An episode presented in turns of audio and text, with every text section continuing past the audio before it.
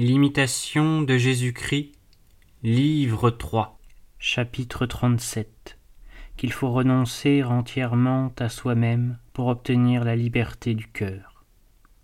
Jésus-Christ, mon Fils, quittez-vous, et vous me trouverez. N'ayez rien à vous, pas même votre volonté, vous y gagnerez constamment car vous recevrez une grâce plus abondante dès que vous aurez renoncé à vous-même sans retour. Le Fils. Seigneur, en quoi dois-je me renoncer et combien de fois? Jésus-Christ. Toujours et à toute heure, dans les plus petites choses comme dans les plus grandes. Je n'accepte rien, et j'exige de vous un dépouillement sans réserve. Comment pourrez-vous être à moi et comment pourrais-je être à vous si vous n'êtes libre au-dedans et au-dehors de toute volonté propre? Plus vous vous hâterez d'accomplir ce renoncement, plus vous aurez de paix, et plus il sera parfait et sincère, plus vous me serez agréable, et plus vous obtiendrez de moi. Il y en a qui renoncent à eux-mêmes, mais avec quelques réserves, et parce qu'ils n'ont pas en Dieu une pleine confiance, ils veulent encore s'occuper de ce qui les touche. Quelques-uns offrent tout d'abord, mais la tentation survenant, ils reprennent ce qu'ils avaient donné, et c'est pourquoi ils ne font presque aucun progrès dans la vertu.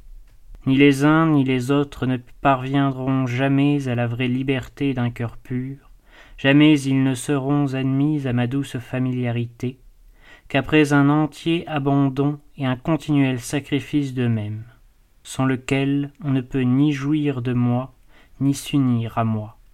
Je vous l'ai dit bien des fois, et je vous le redis encore.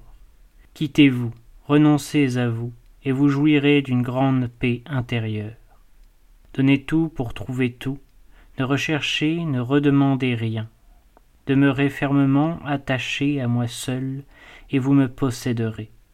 Votre cœur sera libre et dégagé des ténèbres qui l'obscurcissent que vos efforts, vos prières, vos désirs n'aient qu'un seul objet, d'être dépouillés de tout intérêt propre, de suivre nu Jésus-Christ, de mourir à vous-même, afin de vivre pour moi éternellement. Alors s'évanouiront toutes les pensées vaines, les pénibles inquiétudes, les soins superflus. Réflexion. Vous l'avez dit, ô mon Jésus, si quelqu'un veut venir après moi, qu'il renonce à soi-même, qu'il porte sa croix et qu'il me suive. Et encore, celui qui ne renonce pas à tout ce qu'il possède ne peut être mon disciple. Il n'y a donc point à hésiter. Il faut choisir entre le monde et vous. On ne saurait servir de maître, et vous ne voulez point de partage. Se rechercher, c'est s'éloigner de vous. Là où il reste encore quelque attache aux choses de la terre, quelque volonté propre, quelque secrète complaisance dans les dons soit de la nature, soit de la grâce, vous ne régnez pas pleinement, Seigneur, et votre amour est en souffrance. Hélas, comment peut-on, après avoir goûté la joie de votre union, refuser de s'unir plus intimement à vous, aux faiblesses et folies incompréhensibles du cœur humain? Est-il donc, ô mon Dieu, si difficile de reconnaître le néant de tout ce qui n'est pas vous, l'inconstance de notre volonté, l'incertitude de nos projets, la vanité de nos désirs, et de laisser là je ne sais quels biens stériles et misérables, une heure avant que la mort nous en dépouille sans retour. Quelles seront nos pensées à ce moment où toutes les illusions s'évanouissent? Que nous feront les choses du temps lorsque le temps finira pour nous?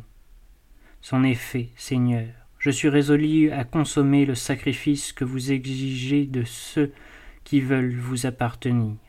Qu'on ne me parle plus du monde ni de moi-même. J'ai rompu mes derniers liens, je suis mort, je ne vis désormais que de la vie de Jésus-Christ en moi. Ce corps, c'est comme le suaire qui m'enveloppe. Me voilà, étendu dans le tombeau, enseveli avec Jésus-Christ en Dieu. Amen qu'il soit ainsi.